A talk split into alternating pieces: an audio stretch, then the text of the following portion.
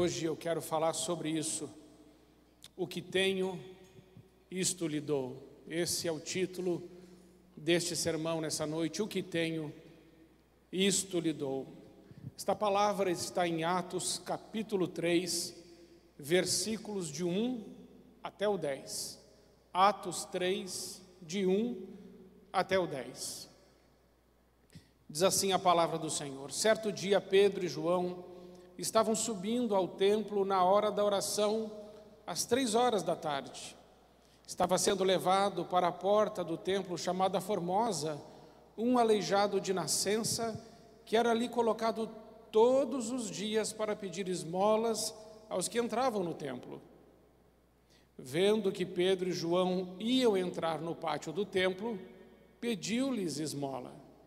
Pedro e João olharam bem para ele e então Pedro disse: Olhe para nós. O homem olhou para eles com atenção, esperando receber deles alguma coisa. Disse Pedro: Não tenho prata nem ouro, mas o que tenho, isto lhe dou. Em nome de Jesus Cristo Nazareno, ande. Segurando-o pela mão direita, ajudou-o a levantar-se e imediatamente os pés e os tornozelos do homem ficaram firmes. E de um salto pôs-se em pé e começou a andar. Depois entrou com eles no pátio do templo, andando, saltando e louvando a Deus.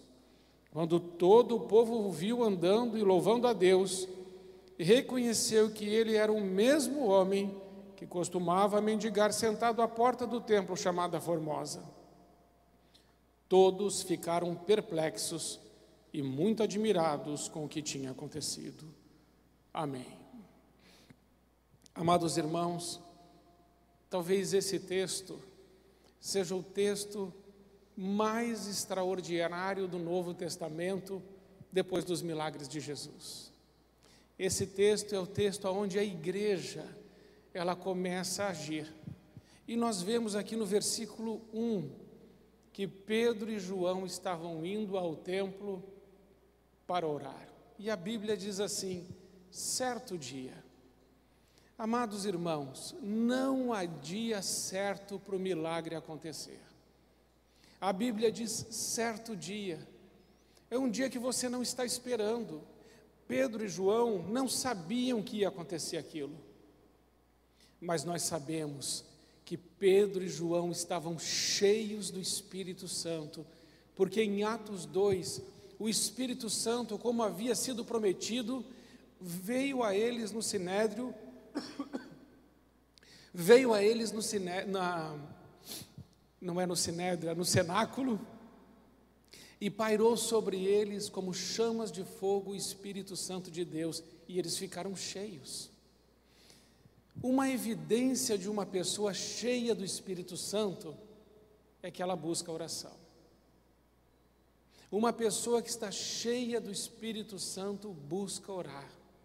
Talvez uma coisa, irmãos, que nós precisamos resgatar na nossa vida, na nossa caminhada, é a nossa vida de oração. Deus não responde nada que não seja por meio da oração. Precisamos orar. A oração é uma marca de uma pessoa que está cheia do Espírito Santo.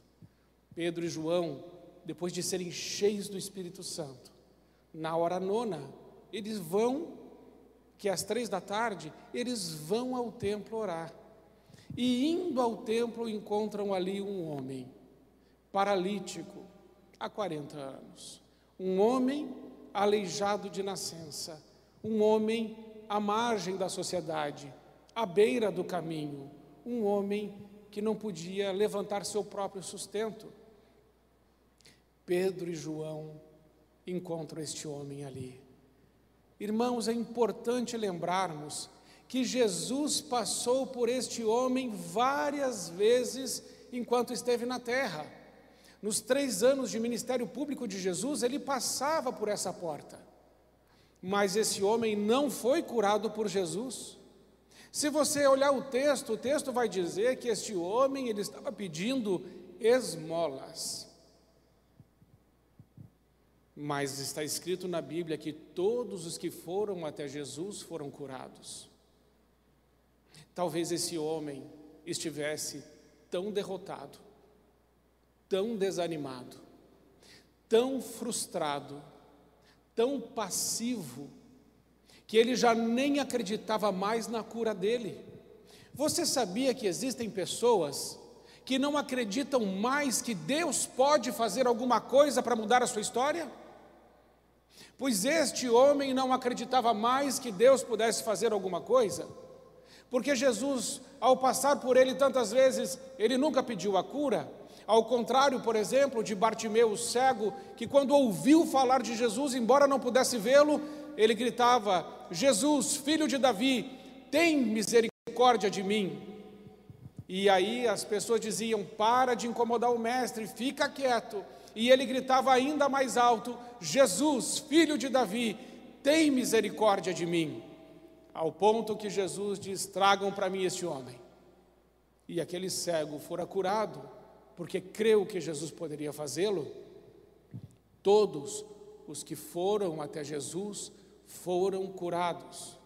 E até alguns que desejavam a cura e não puderam ir até Jesus, Jesus foi até eles, como aquele homem paralítico do tanque de Betesda, que estava lá 38 anos.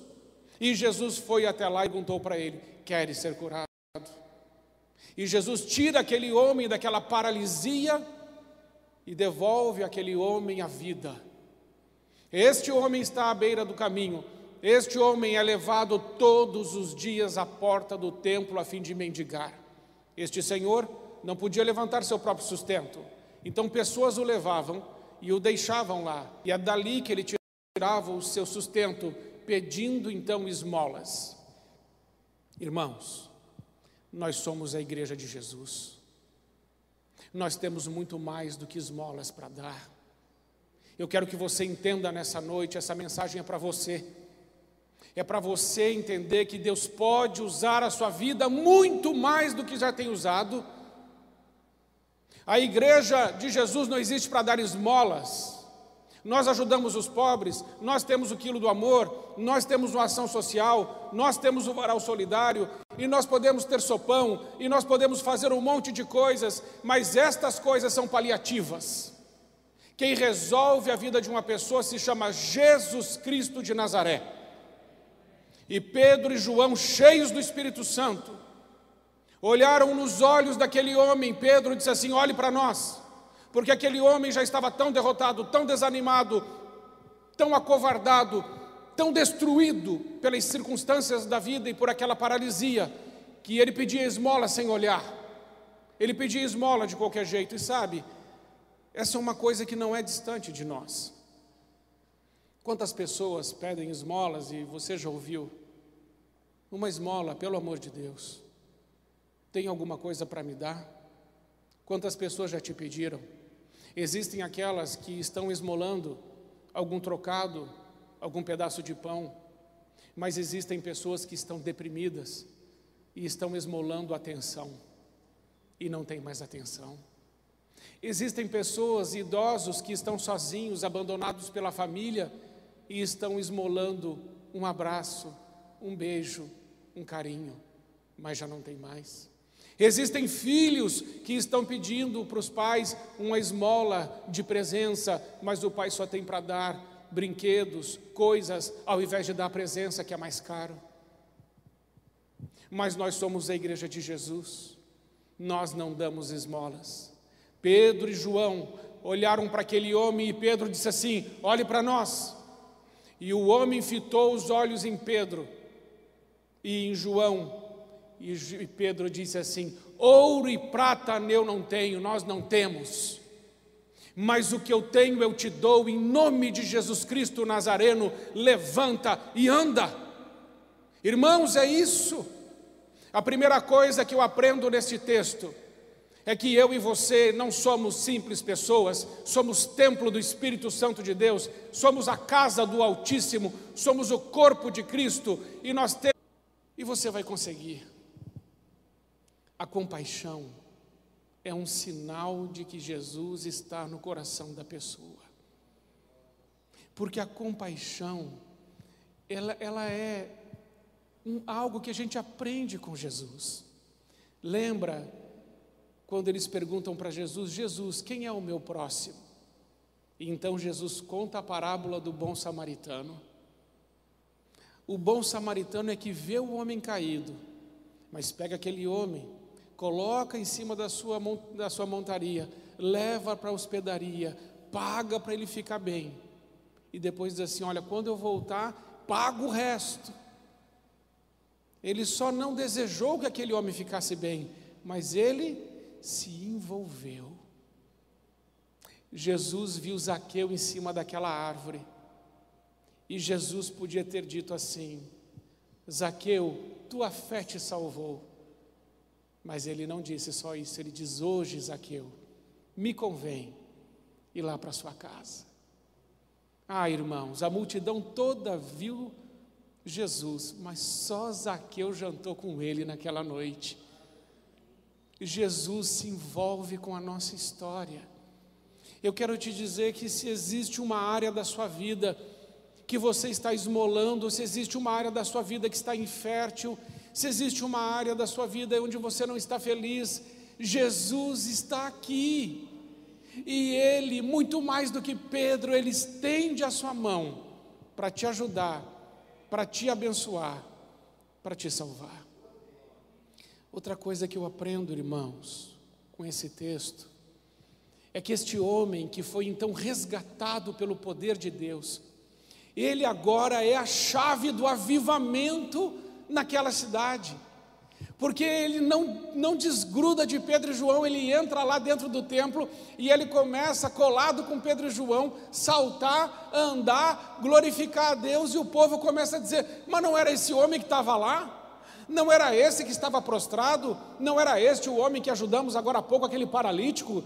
Como este homem pode estar em pé agora aqui pulando e louvando? E aí, a glória de Deus enche aquele lugar 3 mil pessoas são salvas. E sabe, irmãos, que é lindo nesse texto? É que Pedro, o pregador, não precisa nem fazer o apelo, porque as pessoas vão dizer assim: Pedro, o que devemos fazer agora? As pessoas mesmo fazem o apelo, elas dizem: o que, que a gente faz? Então Pedro diz que não há outro nome dado aos homens debaixo do céu pelo qual possamos ser salvos, senão o nome de Jesus. E aí, irmãos, um avivamento vem. Eu lembro, irmãos, Jesus fez a mesma coisa com aquela samaritana.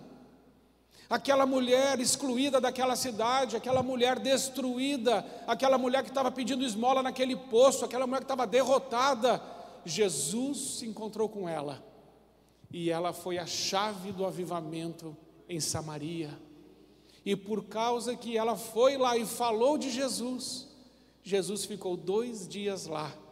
E depois o apóstolo Felipe vai lá para pregar o Evangelho e a cidade já está pronta. O que eu aprendo com isso, irmãos, é que a partir de mim e de você, o estado do Rio Grande do Sul pode ser abençoado. Sabe, irmãos, eu tenho andado muito incomodado com o fato do nosso estado ser o número um em suicídios do Brasil. Eu não consigo aceitar que uma terra tão linda, tão abençoada, tão boa e com um povo tão de Deus esteja sofrendo desta forma debaixo da ação de um espírito de morte. Não dá para aceitar isso, irmãos. O estado do Rio Grande do Sul é rico, é próspero, mas o que é que está faltando então? Jesus. Porque Jesus é o único que pode preencher o coração do homem. Uma pessoa que tem Jesus, ela não quer morrer, ela quer viver. Mas se precisar dar a vida dela por alguém, ela dá. É diferente. O estado do Rio Grande do Sul é o estado com a menor expressão da expansão do Evangelho no Brasil.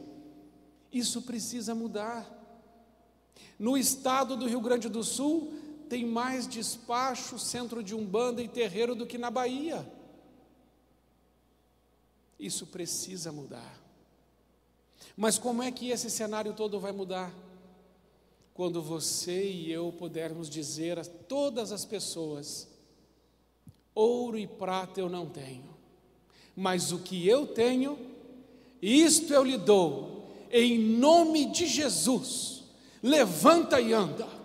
Sabe, irmãos, talvez você conheça alguém perto de você que você sabe, pastor, está com depressão, pastor, essa pessoa está com pensamento de morte, Pastor, essa pessoa está doente, essa outra está infeliz, esta, esse casamento está por um fio, os filhos já se desviaram. O que fazer? O que fazer?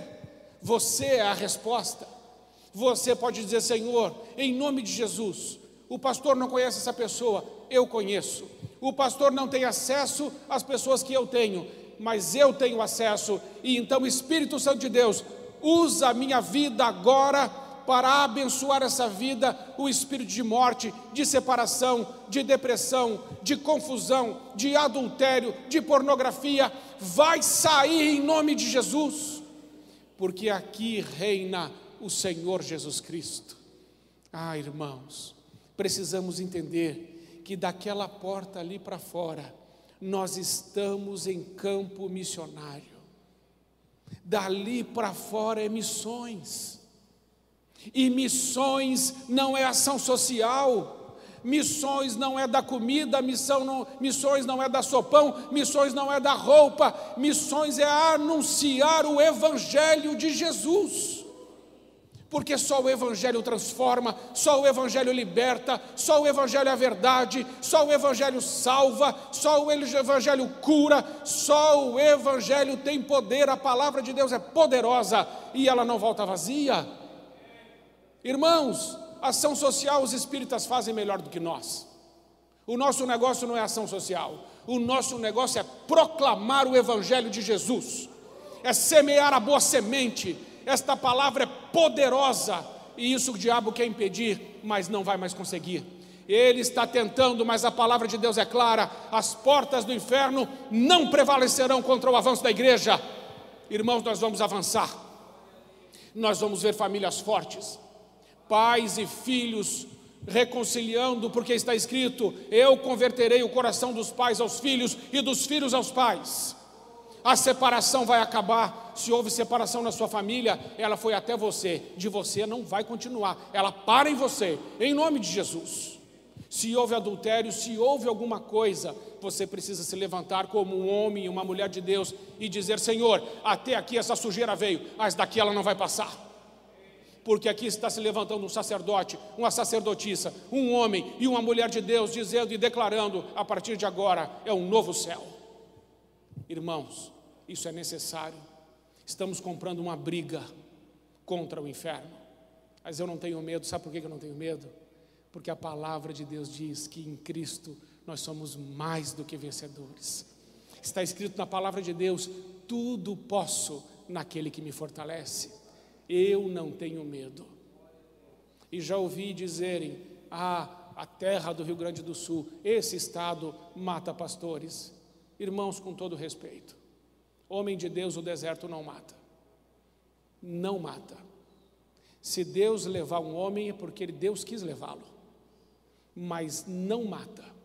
Eu quero dizer a você: não tenha medo, em frente, em frente vale a pena morrer por Cristo. É por Cristo que vale a pena morrer. E não porque perdeu a, a, a batalha, não porque desistiu, não porque desanimou, não porque se rendeu. Todos os apóstolos, menos João, foram martirizados. Eles morreram por Cristo e morreram felizes, porque sabiam que as aflições do tempo presente em nada pode ser comparadas com a glória que em nós há de ser revelada. Irmãos, estou convocando a você para entrar nessa briga junto comigo. O inferno vai perder, a igreja vai vencer, essas estatísticas vão mudar. Essa cidade começa por nós. Essa cidade vai ser a cidade mais abençoada desse estado, em nome de Jesus. Uma cidade próspera, uma cidade cheia da glória de Deus. Eu estou orando pela cidade de Montenegro, irmãos, e eu sei que Montenegro será cheia da glória do Senhor assim como as águas enchem o mar. Vai ser assim em nome de Jesus. Vai ser assim. Por isso eu quero dizer a você que quando você hoje sair daqui, convoquei hoje a igreja de manhã, saia daqui hoje, bata uma foto ali onde está escrito assim: ore por Montenegro. Pegue um pouco da fachada da igreja, que está muito bonita, mas o foco é oração. Ore por Montenegro e comece a divulgar nas suas redes sociais e comece a fazer um movimento. Nós vamos orar pela cidade, pelas autoridades. Essa cidade vai prosperar, essa cidade vai avançar. Essa cidade aqui vai ficar mais bonita do que Gramado, irmãos. Pessoal de Gramado é que vai vir para cá. Não é gente que vai para lá, não. Eu quero ir lá em Montenegro, andar de jet ski naquele rio. Não é nada disso, mas o mais importante não é turismo e nem beleza exterior mas essa cidade ser cheia da glória de Jesus. Sabe, de ouvir que um milagre está acontecendo na sua casa, de ouvir que você orou e Jesus fez, e você dizer assim, pastor, é verdade, o que eu tenho eu lhe dou, em nome de Jesus. E aconteceu, e Pedro falou: por que, que vocês estão olhando para nós desse jeito?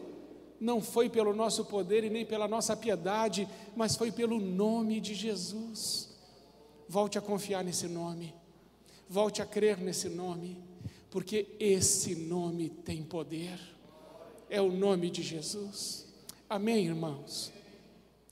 Eu quero orar com você agora, porque ainda vou fazer a ceia, e eu quero encerrar essa mensagem orando por você e pedindo que o Espírito Santo de Deus te use de uma forma tão tremenda que você mesmo possa dizer: Meu Deus, o que o Senhor está fazendo? Que coisa tremenda. Fique em pé, vamos orar juntos, em nome de Jesus. Se você puder, fique em pé. Pai querido, nessa noite nós queremos louvar o Teu nome, exaltar o Teu nome. Senhor, nós aprendemos contigo que não existe o dia certo o milagre. Certo dia, um dia qualquer. Senhor, pode ser hoje, pode ser amanhã, mas cremos que o Senhor vai usar nossa vida de uma forma tão poderosa que as pessoas vão dizer: Meu Deus, o que vamos fazer diante disso? E nós poderemos dizer: Aceita senhorio de Jesus e a salvação de Jesus na tua vida. Senhor, nós queremos dizer que nós sabemos que Pedro e João eram homens como nós, mas o Senhor pôde usá-los porque Pedro disse: Nem ouro e nem prata eu tenho. Senhor, existem tantas igrejas hoje que têm tanto dinheiro, mas não tem mais Jesus. Senhor, nós não ligamos para a prata e para o ouro. Nós queremos dizer como Pedro: ouro e prata eu não tenho. A gente tem só o suficiente, só o maná mas o que eu tenho, isso eu lhe dou. Em nome de Jesus, levanta. Em nome de Jesus, sai da depressão. Em nome de Jesus, a sua família vai se reconciliar. Em nome de Jesus, não haverá mais adultério, não haverá mais morte, não haverá mais rebeldia, mas os pais e os filhos sentarão na mesma mesa com Cristo e se alegrarão. Senhor, nós acreditamos que o avivamento pode chegar e ele vai chegar. E cremos, Senhor, que o Rio Grande do Sul, um dia, e eu espero ainda estar vivo para ver isso, o número de suicídios vai ser tão baixo aqui Senhor, eu peço em nome de Jesus que isso pare aqui. E que a gente possa dizer o que houve com esse estado, agora tem tanta vida. E Senhor, que o Evangelho se multiplique mais fácil aqui do que em qualquer outro lugar desse Brasil. E Pai amado, e que feche, Senhor, em nome de Jesus, todos os lugares que não proclamam o Teu nome que esses lugares onde as pessoas estão nesse engano, que a verdade também seja pregada a elas e que elas possam sair das trevas para a sua maravilhosa luz. e que possam ser tiradas do inferno e levadas para o céu, assim como nós. Senhor, eis-nos aqui, eis-nos aqui, Senhor, a igreja do Senhor. Pai, nós estamos aqui para dizer que queremos dizer como Pedro: o que tenho, isto eu lhe dou.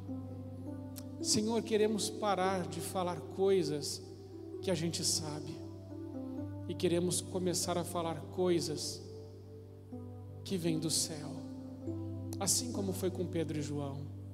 Espírito Santo, usa a nossa vida assim, que a gente possa dizer para alguém: olhe para nós, olhe para mim, em nome de Jesus.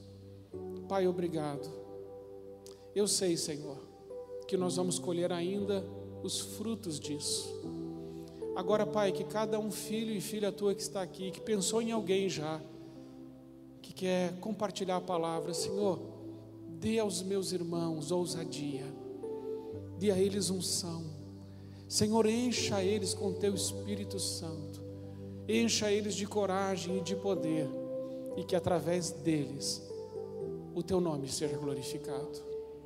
Senhor, muito obrigado cuida de nós, da nossa família, junta mais uma vez a nossa casa e a partir de nós, que haja um novo céu, que haja um novo legado sobre as futuras gerações. É a nossa oração agradecidos, em nome de Jesus. Amém.